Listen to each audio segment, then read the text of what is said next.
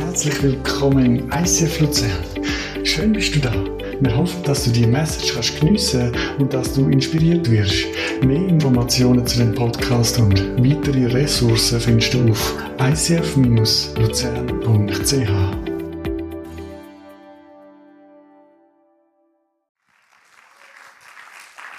Hey, danke vielmals. Ich weiß, ich wiederhole mich, aber das macht mir manchmal auch bewusst. Das hat ja der Paulus schon gemacht. Er hat gesagt, ich gebe nicht auf mich zu wiederholen, aber ich glaube, in der Kirche ist es so entscheidend, dass wir vom Baby bis zum 99-Jährigen oder 100, wie auch immer, gell, bei den Spielen heisst es einfach oft 0 bis 99, oder? Ähm, bis zum 99-Jährigen wirklich ein Programm haben. Und es ist so cool zu sehen, wie die ganze Kids Church wächst, wie der Teenager-Bereich wächst, wie die Encounter Night die jungen Erwachsenen abholt.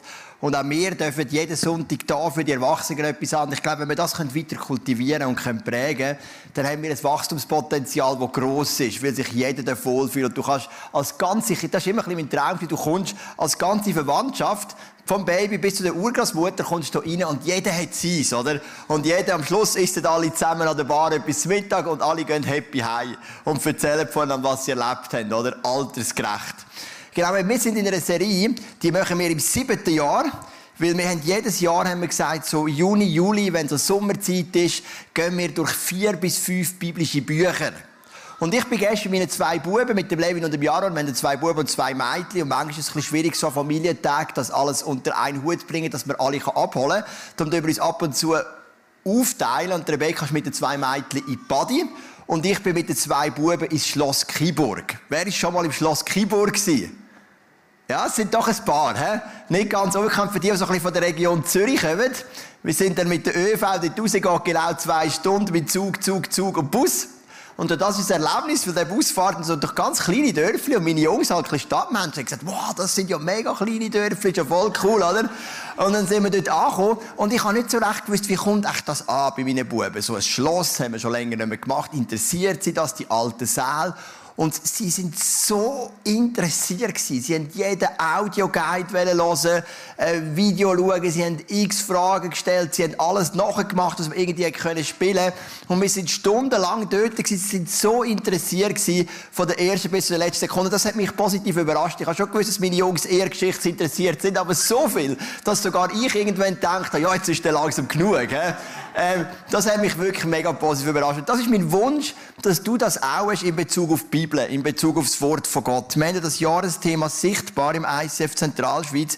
Und wir haben gesagt, wir möchten so richtig leuchten für die Menschen, die Jesus noch nicht kennen. Und leuchten bedeutet ja, wir müssen an unsere Lampen so einstellen, dass es die Leute sind, aber sie muss eben auch eine Leuchtkraft haben von innen raus. Und das hat auch viel zu tun mit dem Wort von Gott. Dort, wo wir regelmäßig das Wort von Gott lesen, das Wort von Gott studieren, dort entwickeln wir die Leuchtkraft. Und in dem siebten Jahr sind wir in der Zwischenzeit bei einem, bei einem Buch angelangt, das heißt Klagelieder. Das ist ein mega dankbares Buch zum darüber predigen, weil es ist kurz und prägnant. Und vielleicht erstaunt dich das, dass wir überhaupt ein Buch in der Bibel, das Klagelieder heisst. Weil du denkst doch, Christen sind eher die Smiler, die klatschen und Fun haben allem.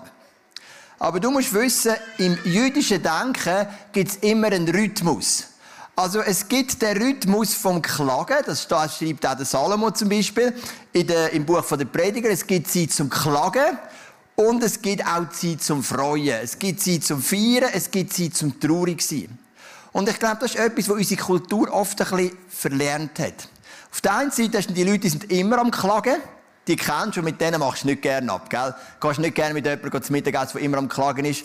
Und dann gibt es die anderen Leute, die du fragst, wie geht's, die sagen, es gibt nichts zu klagen. Kennst du, oder? Schweizer Antwort. Es gibt im Fall nichts zu klagen. Und das sind so die zwei Extreme, die wir haben. Aber biblisch, im jüdischen Denken gibt es einen Rhythmus. Es gibt Zeiten zum Klagen, die haben einen Anfang, die haben aber auch ein Ende.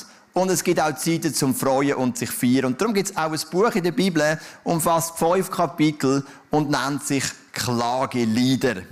Vermutlich hat es der Jeremia geschrieben, man ist sich nicht ganz sicher. Vor einem Jahr haben wir ja abgeschlossen, der hat die Predigt gemacht mit dem Prophet Jeremia. Das ist ein Prophet, der sehr viel Schwieriges erlebt hat. Er hat müssen sehen, wie Jerusalem erobert worden ist, wie das Volk in Gefangenschaft geführt worden ist. Er selber hat viel Ablehnung erlebt. Und er schreibt vermutlich am Ende von seinem Leben das Buch von den Klagelieder. Und wir gehen doch mal rein in die ersten zwei Verse. Ach, wie einsam ist die früher so lebendige Stadt Jerusalem geworden. Nun ist die Weltstadt wie eine trauernde Witwe. Die früheren Könige der Völker ist zur Sklavin geworden. Sie weint und weint die ganze Nacht. Die Tränen laufen ihr übers Gesicht. Keiner von denen, die sie liebten, ist mehr da, um sie zu trösten. Ihre Freunde haben sie verraten, sie sind zu ihren Feinden geworden. Also Klagelieder beschäftigen erst mit Jerusalem der Hauptstadt von Israel, am Ort, wo der Tempel steht, am religiösen Zentrum. Jerusalem ist gefallen, es ist erobert, es ist in der Hand vom babylonischen König. Die Oberschicht ist weggeführt in die babylonische Gefangenschaft. Übrig bleibt die arme Bevölkerung ohne Stadtmauer, ohne Tempel, verloren und einsam zurück. Und über das weint der Jeremia. Und ich habe dir ein Bild mitgebracht von der Klagemauer. Ähm, genau, ich weiß nicht, ob wir das noch zeigen können. Genau, das ist die Klagemauer in Jerusalem. Das ist beim Tempel die eine Mauer. Und auch heute ist noch so, das Volk Israel, die Juden, gehen dort hin und klagen. Weil Klagen hat einen Platz in ihrem Glauben. Und vielleicht bist du heute Morgen da und du hast auch etwas zum Klagen. Dir ist vielleicht eine Beziehung in Brüche gegangen oder dir geht es gesundheitlich schlecht. Wir werden jetzt hineinschauen, wenn wir die Klagelieder gehen und wir sehen so neun Elemente vom Klagen und einmal mehr habe ich wieder gestaunt, wie praktisch die Bibel ist, weil du wirst dich im einen oder anderen erkennen. Klage 1, ich habe meine Bedeutung verloren. Du weißt, in Klagelieder 1, Vers 7, in ihrer Verzweiflung und Verlassenheit träumt die Stadt von einstiger Größe kennst das vielleicht, oder? Vielleicht bist du ein bisschen älter und im Job ist eigentlich kein wichtig gewesen. Oder ich treffe mich etwa mit Pastoren, die irgendwie Manchmal sind sie abgewählt worden, sind entlassen worden, sind irgendwo frustriert. Das ist, früher bin ich wichtig gewesen. Wenn ich predigt habe, ist der Saal voll gewesen, aber heute interessiert sich kein Schwein mehr für mich. Das ist so die erste Klage. Vielleicht kennst du die. Vielleicht ist das eine Klage, die dich betrifft, auch live oder im Livestream. Du sagst, hey, ich habe mal eine grosse Bedeutung gehabt und irgendwie ist die Bedeutung zerfallen. Klage 2. Meine Sünden holen mich ein.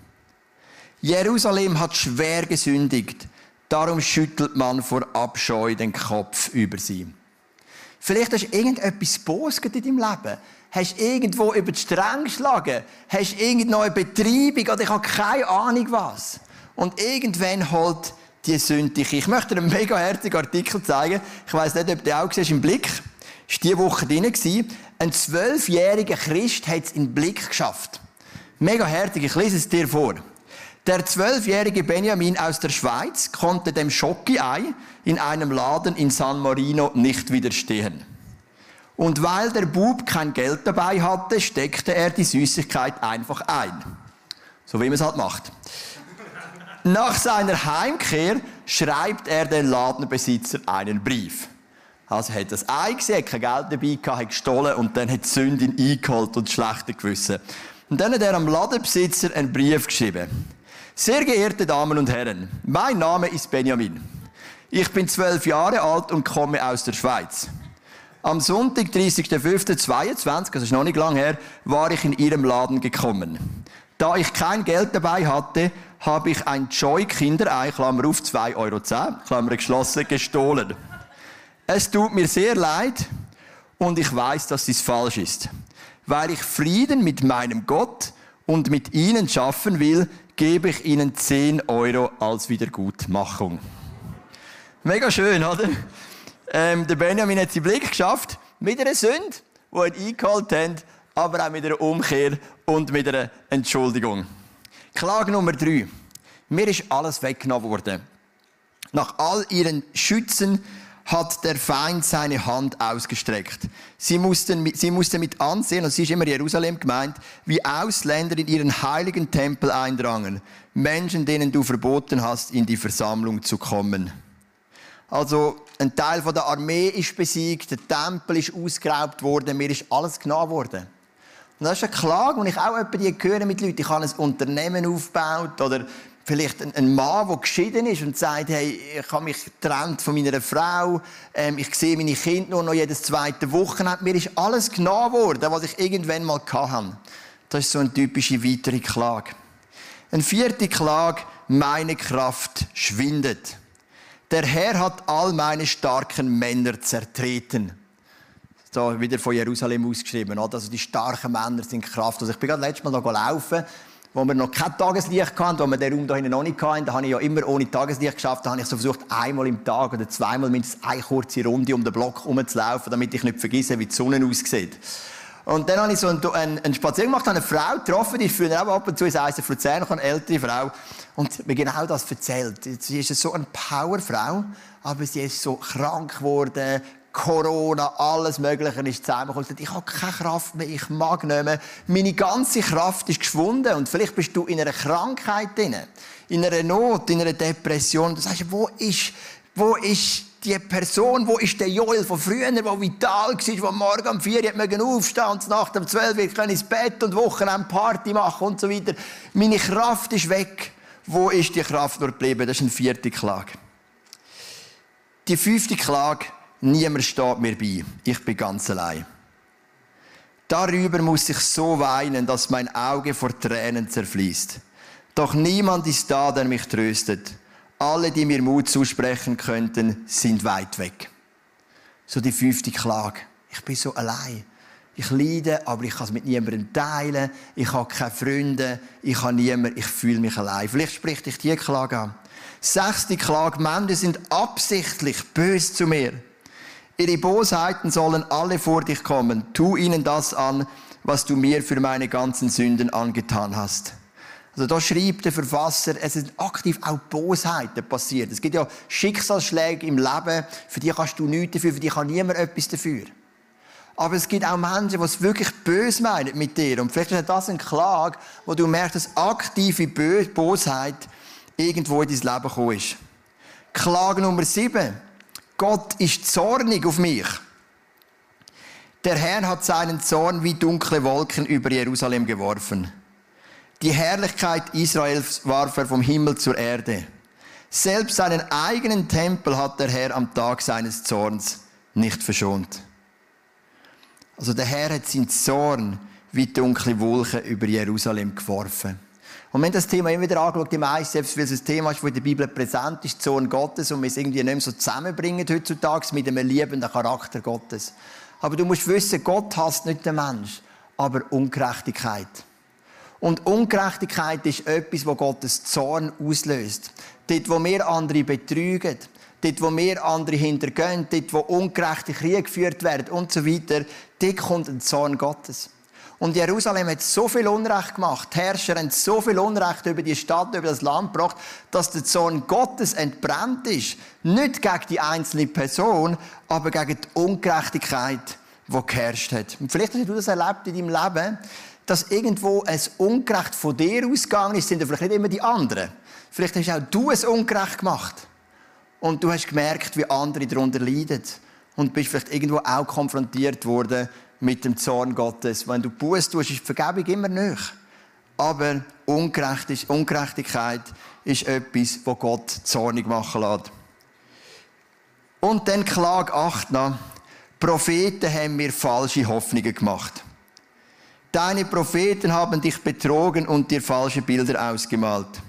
Sie haben nicht einmal versucht, dich vor dem Exil zu bewahren, indem sie dir deine Sünden vorhielten. Stattdessen weissagten sie Lügen und verführten dich. Vielleicht kennst du das auch, oder? Du hast irgendeine Idee gehabt. Du bist zu ein paar Freunden an und hast gesagt, hey, könnt es prüfen? Und alle, yeah, go for it, mega cool, oder? Und nachher ist es voll in die Hose. Und du fühlst dich irgendwie betrogen von Gott, von den Propheten. Und zu dieser Zeit hat es einen Prophet gegeben, der die Wahrheit gesprochen hat, das war der Jeremia. Als Dank dafür hat er ins Gefängnis müssen. Als Dank dafür ist er geschlagen worden. Als Dank dafür hat er fast sein ganzes Leben lang müssen leiden. Die anderen Propheten haben immer gesagt, der Find wird wieder zurücktrennt, Babylonier werden abziehen. Und der Jeremia hat gesagt, aufgrund von unseren Sünden werden wir erobert, wir werden eingenommen werden, aber Gott wird es wenden, er wird uns wieder zurückführen, er wird jetzt Jerusalem wieder gross machen, er wird uns wieder das Volk geben. Aber es ist immer einfacher, die Wahrheit, äh, es ist immer einfacher, den Leuten nach dem Maul zu reden. Ich habe diese Woche auf Instagram einen Post gelesen von einem anderen Pastor und er hat gesagt, die wahre Kunst von Leidenschaft ist Nein zu sagen, weil Ja sagen ist einfach. Ja sagen kann jeder. Das ist nicht schwierig. Aber Nein sagen auf eine gute Art. Sagen, bist du auch noch nicht weiter. Das ist Kunst von Leidenschaft. Und das ist auch das, was der Jeremia da sagt, hey, Propheten haben euch alle nach dem Maul geredet. Und ihr seid frustriert, die sagen, was ist mit diesen Propheten gewesen, die wir drauf, geredet, drauf gelassen haben. Wir möchten heute etwas machen. Markus, komm doch mal führen. Du kannst schon ein bisschen einspielen. Wir werden die Predigt hier unterbrechen. Es wird nachher einen zweiten Teil geben. Der erste Teil ist der Klageteil, der zweite Teil ist der Hoffnungsteil. Und du siehst hier einen, wir haben eine Klagemauer aufgebaut. Und können wir noch das andere Bild haben von der Klagemauer? Ich möchte mal zeigen, wie das funktioniert. Ich bin schon in Jerusalem in der Klagemauer. Die Leute nehmen Zettel, schreiben ihre Klagen drauf und stecken es in die Ritzen der Klagemauer. Und das werden wir machen. Wir haben zwei Stehtischchen. Danke für die Beleuchtung. Mega schön. Ähm, wir haben Zettel und Kugelschreiber. Und dann schreib doch deine Klage drauf. Schreib doch drauf, was du im Moment, wo du klagst in deinem Leben, wo du leidest. Und dann steckst du in die Ritze der Klagemauer. Jetzt musst du wissen, das sind Schuhpäckchen, die wir verpackt haben. Am besten ist es, wenn du nicht zu fest reinsteckst, wenn du es ein bisschen sorgfältig machst. Sonst ist in zwei Minuten alles am Boden. Unsere Klagemauer ist nicht ganz so stabil wie das Original da, wo doch schon fast 2000 Jahre alt ist, oder? Genau. Ähm, du darfst einfach vorkommen, wenn der Markus spielt.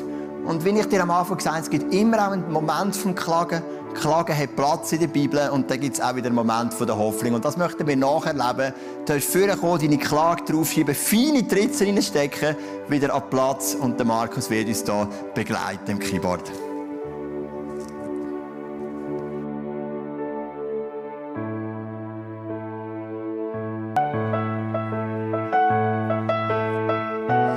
Ich könnte einfach noch weiterschreiben.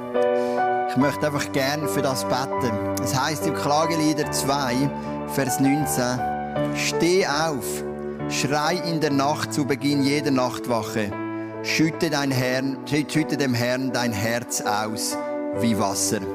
Und Vater, du siehst all die Klagen, die jetzt in diesen Ritzen sind, von dieser Stadtmauer. Du siehst die Enttäuschungen, die Menschen irgendwo vom Schlachtfeld vom Leben mitbekommen. Und es heißt in Philipper 4, und das ist ein Vers, der mir immer wieder geholfen hat, in all meinen Krisen im Leben. Was heißt, es gibt den Frieden Gottes, der grösser ist als aller Verstand und unsere Gedanken bewahrt Jesus Christus.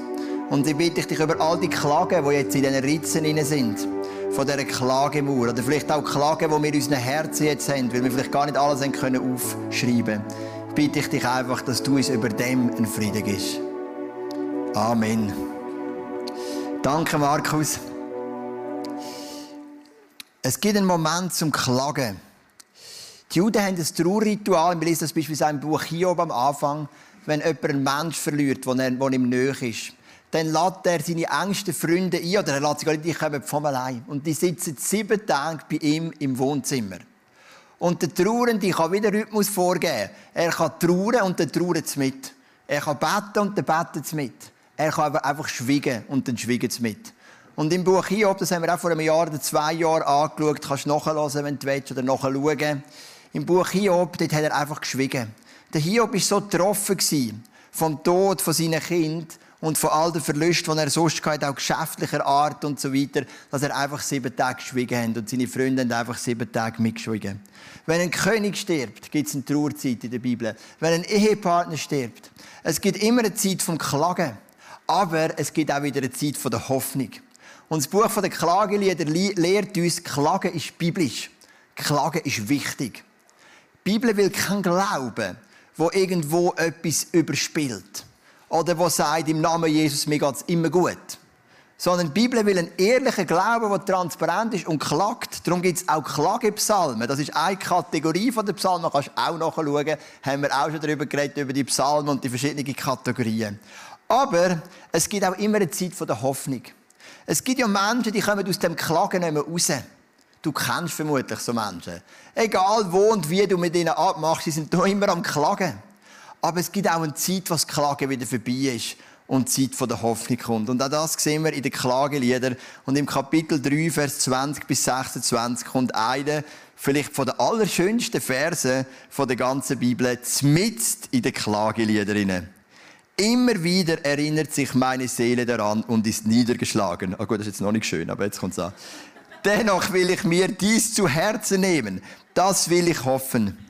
Die Gnade des Herrn nimmt kein Ende. Sein Erbarmen hört nie auf. Jeden Morgen ist es neu. Groß ist seine Treue. Meine Seele spricht, der Herr ist mein Anteil, auf ihn will ich hoffen. Der Herr ist gut zu denen, die auf ihn warten und ihn suchen. Deshalb ist es gut, still zu werden und auf die Befreiung durch den Herrn zu warten. Die Gnade des Herrn hat kein Ende, sein Erbarmen hört niemals auf. Jeden Morgen ist es neu. Und wenn wir das lesen, die Hoffnung, dann sehen wir so diverse Prinzipien daraus raus. Und ich möchte auch noch im zweiten Teil mit dir durchgehen. Prinzip 1, ich treffe eine Entscheidung inmitten von meiner Niedergeschlagenheit. In meinem Leben ist es immer wieder passiert, als ich in der Kante äh, so ähm, getrieben bin von Glaubenszweifeln oder nachher auch während dem Studium, habe ich eine Entscheidung treffen, ich habe Gott fest wo meine Familiengeschichte, der Levin mit seiner Krankheit, der Janis verstorben ist, habe ich mich entscheiden, Gott ist gut, ich halte mich daran fest.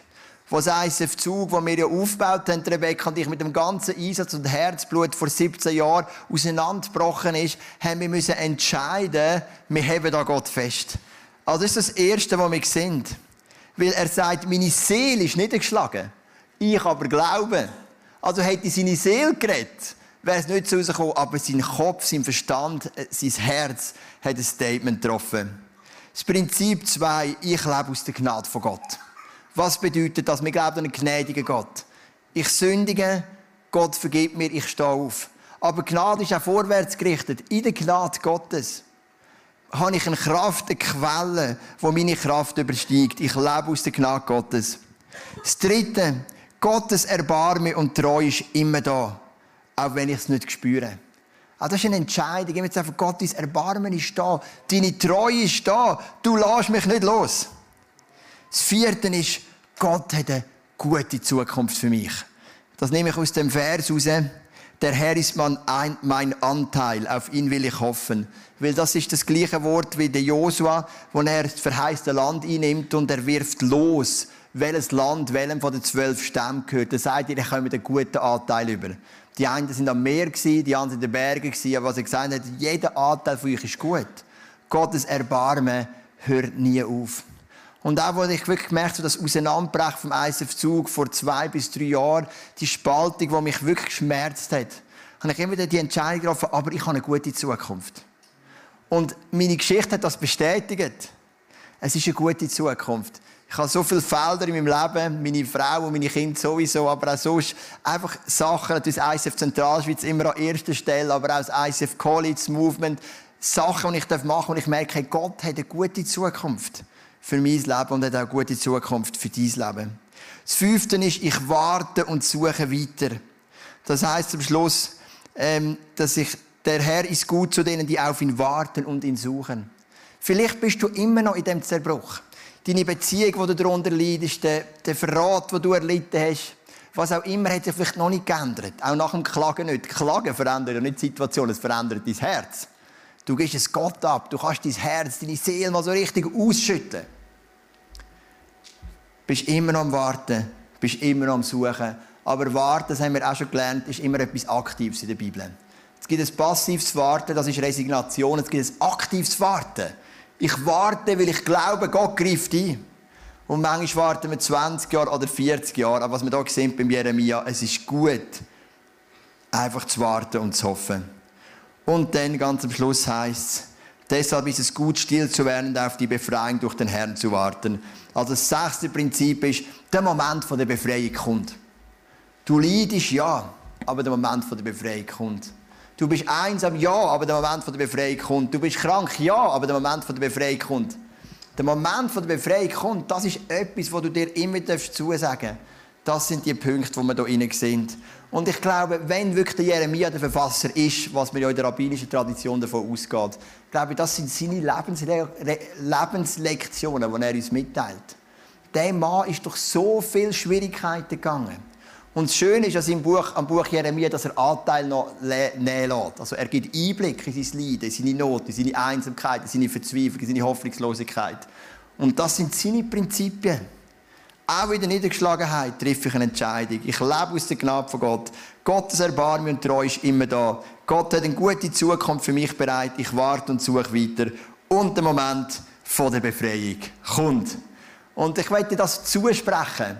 Wenn du im Klageprozess bist, und es sieht mega schön aus mit diesen Zetteln, ich habe das auch gesehen, wie sieht überall die Zettel, das ist eine Zeit, das ist eine gute Zeit, das ist eine wichtige Zeit.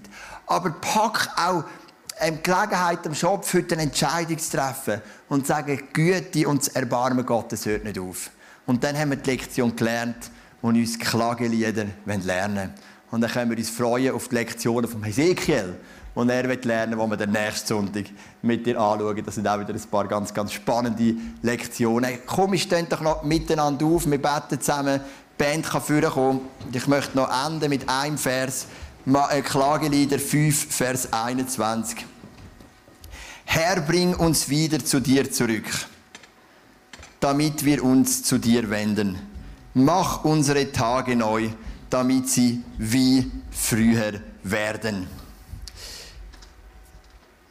Ja, Vater im Himmel, du siehst unsere Klagen, aber es ist immer Hoffnung bei dir. Es ist immer Hoffnung bei dir. Dein Erbarmen hört nie auf. Deine Güte ist jeden Morgen neu. Unsere Zukunft ist gut und der Moment der Befreiung kommt. Vielleicht geht er länger, als wir es denken oder als es lieb ist. Vielleicht ist das Leben trifft uns vielleicht härter, als es lieb ist. Aber wir möchten Frau festheben. Wie es vermutlich der Jeremia, wenn er der Verfasser ist, gemacht hat. Und er sagt, inmitten dieser Verzweiflung, von dem Jerusalem, wo in, in Gefangenschaft geraten ist, wo zerstört ist, wo die Finder den Tempel plündert haben, etwas, was ein Israelit schmerzt, mehr als alles andere. Inmitten von dem steht Jeremia auf und sagt, deine Güte hat kein Ende und dein Erbarmen hört nie auf. Deine Gnade ist neu jeden Morgen. Und Vater, ich bitte dich für die Leute, die die Klagen reingeschrieben haben, dass das dürfte das die Entscheidung sein und auch das Gefühl sein, das sie heute mitnehmen von dem Morgen. Ein Gott, der das Erbarmen hat, der nie aufhört. Amen.